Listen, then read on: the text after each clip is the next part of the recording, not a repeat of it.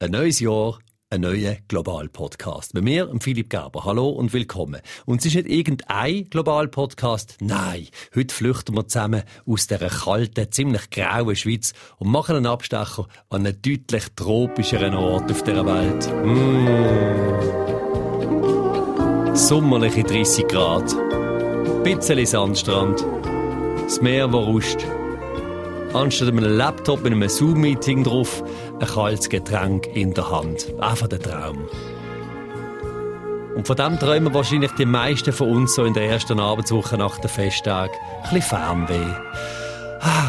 Und vielleicht würden wir jetzt in einem anderen Corona-freien Jahr gerade so die nächsten Thailand-Ferien buchen. Warum nicht? 2020 ist aus dem ja leider nicht geworden. Ob es 2021 besser wird, werden wir sehen.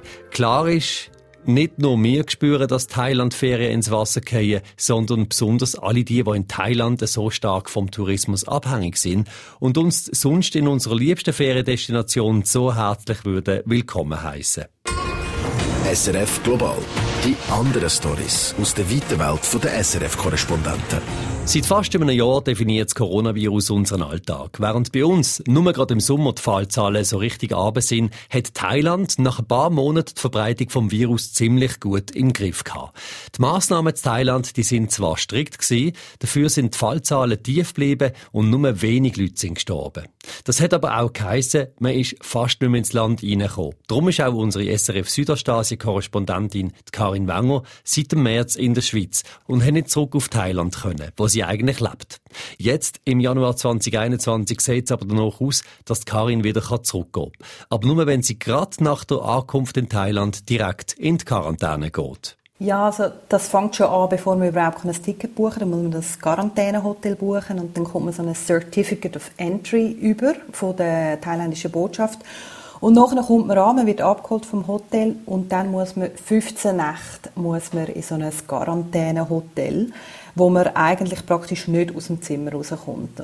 Die variieren dann auch im Preis, die Hotels, zwischen irgendwie 800 Franken und mehreren tausend Franken. Man muss, wenn man einreist, einen Corona-Test vorlegen, einen negativen. Und dann, wenn man im Hotel ankommt, nach fünf Tagen wird man wieder getestet auf Corona. Wenn dann der Test auch negativ ist, dann darf man in den sogenannten Hofgang, also man darf dann einmal am Tag 45 Minuten, wenn das Hotel einen Garten hat oder einen Pool, um den Pool herum spazieren oder im Garten spazieren. Und sonst ist man einfach im Zimmer und schaut Netflix oder arbeitet irgendetwas. Hm, bei diesen strengen Einreiseverordnungen wird es wahrscheinlich nicht bleiben, weil seit ein paar Wochen steigen die Fallzahlen in Thailand wieder an. Momentan gibt es pro Tag mehr als 500 Neuinfektionen. Das sind Rekordzahlen für Thailand. Das heißt also weiterhin schlechte Aussichten für einen Tourismus im Paradies. Die Sandstrände und die berühmten Tempel, die bleiben vorerst ziemlich leer. Ja, es sieht wirklich so aus. Also Freunde von mir, die jetzt auf der Insel sind, die haben gesagt, es sei wirklich geisterhaft, geisterhafte Stille, geschlossene Hotels, geschlossene Bars, geschlossene Restaurants. Das tut sich natürlich jetzt ein bisschen verändern, gerade einfach über die Festtage, wie nach Neujahr, wo Leute, die zum Beispiel in Bangkok arbeiten, in die Ferien gehen auf die Inseln. Aber sehr viele Hotels und Restaurants und einfach die Betriebe in der Tourismusindustrie, die werden die Corona-Zeit nicht überleben. Ja, wie viele Leute das durch die Pandemie in Thailand ihren Job könnten verlieren, das wird deutlich, wenn man mal schaut, wie viele Touristen jedes Jahr nach Thailand reisen. 2015 sind es knapp 30 Millionen Besucher gewesen. Und nur ein paar Jahre später, im 2019, sind es schon 40 Millionen Touristen gewesen. Kein Wunder also, dass so viele Thailänderinnen und Thailänder sich einen Beruf in der Tourismusbranche aussuchen. Das sind also alles Jobs, die jetzt unter der weltweiten Massnahmen gegen die Pandemie so stark leiden. Also sie kommen minime Hilfe vom Staat über, wenn überhaupt. Die thailändische Regierung hat dann probiert, einfach so den lokalen Tourismus ein bisschen anzukurbeln, indem sie den lokalen Touristen, also den Thailänderinnen und Thailändern, einen Teil von der Ferien zahlt, also Hotelkosten übernimmt oder Flugkosten. Und ganz viele Leute haben ja ihre Jobs verloren. Also wenn man kein Geld mehr verdient, dann überlegt man sich natürlich zweimal, ob man Ferien machen oder ob man dann doch einfach besser daheim bleibt. Und der Ausfall ist einfach gigantisch und das eben in einem Land wie Thailand, wo wirklich ein Fünftel von der Wirtschaftsleistung aus dem Tourismus kommt, das enorm wichtig ist. Corona hat aber auch gezeigt, wir Menschen, wir können sehr, sehr kreativ werden, wenn wir auf Probe gestellt werden. Darum haben sich auch in Thailand ganz viele Leute überlegt, wie sie trotz der fehlenden Touristen aus dem Ausland gleich noch ein bisschen Geld reinholen können. In ein paar Branchen hat das zu einem gewissen Grad funktioniert, aber eben nicht in allen. Es gibt jetzt Leute, die probieren, das Geschäft so ein bisschen online zu nehmen. Es gibt zum Beispiel Bars, die versuchen, online Geld zu verdienen, indem sie dann Frauen in kurzen Röckchen virtuelle Drink verkaufen. Aber das ist natürlich ein totaler Tropfen auf den heißen Sand, muss man sagen. Dann, was auch sehr stark getroffen ist, natürlich Sexgewerbe. Also Prostitution ist zwar illegal in Thailand, ist aber natürlich überall sichtbar, in Bangkok, Pattaya und so weiter. Und die Regierung hat jetzt allen Leuten, die im informellen Sektor arbeiten, haben sie 150 Franken monatlich versprochen, die sie auszahlen über ein halbes Jahr aber nicht den Prostituierten, weil die eben illegal arbeiten. Also etwa 300'000 Prostituierte, äh, die kommen nicht über, weil sie eben illegal arbeiten. Wenn wir bei uns an Traumdestinationen in Asien denken, mit Sandstrand, Meer und allem drum und dran, dann ist es ja nicht nur Thailand, was einem in den Sinn kommt. Darum habe ich von der Karin Wenger wissen, wie es denn in anderen Regionen so aussieht. Also Orte wie Bali, wo auch seit Jahren so stark auf den Tourismus setzen. Ja, in Bali sieht es ähnlich aus. Dort, seit dem Sommer gibt es immer wieder Ankündigungen, dass jetzt dann die Insel aufgeht und dann geht sie doch nicht auf. Also jetzt zum Beispiel auch für die Weihnachtszeit hat der Gouverneur zuerst gesagt, sie gehe auf, jetzt geht sie doch nicht auf. Und die Hotelmanager, die ich mit denen geredet habe, also der eine zum Beispiel ein Schweizer Hotelmanager auf Bali, der hat das Hotel mit 540 Zimmer und 1000 Angestellten und der hat gesagt, er hätte die Hälfte der Angestellten entlassen weil er einfach keine, keine Gäste mehr hat. Und jetzt für die Weihnachtssaison hat er von diesen 540 Zimmern 70 parat gemacht, einfach für inländische Touristen oder auch Ausländer, die auf Bali geblieben sind. Dann habe ich mit einem Australier geredet, der einen Elefantenpark hat und auch so Abenteuertourismus anbietet. Und der hat gesagt, er stehe kurz vor dem Ruin aber jede Woche läutet seine balinesischen Freunde an, die ihn eben bitten, dass sie bei ihm einen Kredit aufnehmen können, weil einfach wirklich niemand mehr etwas hat. Und es geht wirklich sehr düster aus für Orte wie Bali oder Thailand, die eben vom internationalen Tourismus abhängig sind. Hm, ganz viele von den Lieblingsreisedestinationen von Herr und Frau Schweizer, die liegen in Südostasien. Und die meisten würden wir jetzt gerade ohne eben die grossen Touristengruppen kaum wiedererkennen. Also in Kambodscha zum Beispiel, da stehen die weltberühmten Tempelanlagen Angkor Wat.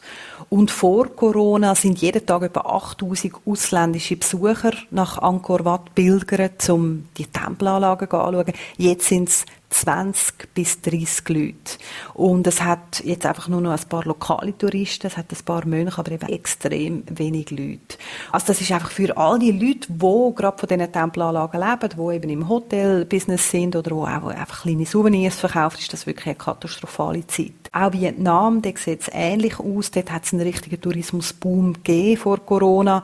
Doch seit dem Ausbruch von der Pandemie haben 40 bis 60 Prozent von allen Leuten, die im Tourismus arbeiten, arbeiten in Vietnam ihre Jobs verloren. 95 Prozent vom internationalen Tourismus ist eingebrochen. All diese Länder, die warten jetzt natürlich auf die Impfung, weil sie hoffen, dass die dann mindestens die Voraussetzung wird sein oder wird geben, dass äh, sie ihre Grenzen wieder auftun können. Leere Touri-Hotspots.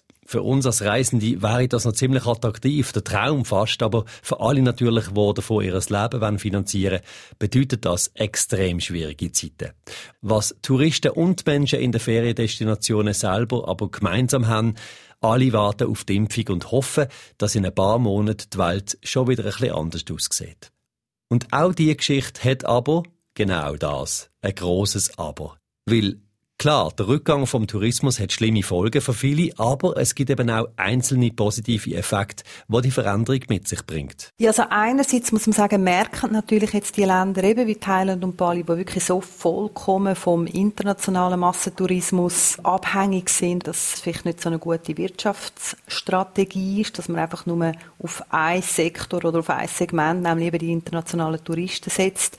Man hat vorne natürlich auch gesehen, was der Massentourismus zur Folge hat, also Wasserknappheit, Umweltschäden, extreme Plastik und so weiter. Und das wird jetzt zum Teil so ein bisschen eingedämmt. Ähm, auch die toten Korallenriffe und äh, die verschwundenen Fische und so. Also das sind natürlich jetzt Sachen, wo man sieht, die sich jetzt ein bisschen, ein bisschen verbessern. Ganz konkret heißt das, die Menschen in Südostasien die finden wieder ein zurück zur Natur. Und die Natur selber, die hat im letzten Jahr Zeit gehabt, sich zu erholen. Und zeigt das auch gern. Auf Bali habe ich gehört, dass auch die Leute wieder zurückgehen zu traditionellen Beschäftigungen. Zum Beispiel, sie gehen zurück und bauen wieder Seegras an, wie das früher war. Sie gehen auch zurück und bauen Gemüse an auf den Feldern. Und was ich in Thailand gehört habe, ist eben gerade, dass in Buchten, zum Beispiel bei der Maya Bay, wo ja auch geschlossen worden ist wegen Massentourismus, dort sehen wir jetzt wieder Haie. Das ist früher nicht so gewesen. Also der Umwelt und der Wildtier tut die Pandemie sicher gut. Und wir Touristen, wir bleiben daheim vorerst. Wir auf unsere exotischen Ferien verzichten und geben so immerhin der Natur eine Chance, sich für einmal ein bisschen zu entspannen. Und vielleicht geht es jetzt nach dem Abstecher auf Thailand mit der Karin Wenger ein bisschen wie mir und es setzt so ein bisschen die gemischten Gefühle ein, weil wenn der Blick hinter der Tourismuskulissen etwas gezeigt hat, dann das, dass nicht nur mehr Touristen uns darauf freuen, wenn wir dann wieder die schönsten Ecken der Welt können erkunden sondern auch alle die, die in der Tourismusbranche arbeiten. Die werden sich genauso darauf freuen. Aber eben, für die Natur, die wird es dann heißen, Schluss mit Ferien, die alte Normalität, die ist dann wieder da. Wie es dann weitergeht für Tourismus und Natur, wir bleiben dran. Zum Beispiel mit der Karin Banger, was bis dann sicher wieder nach Thailand und aus der Quarantäne geschafft hat.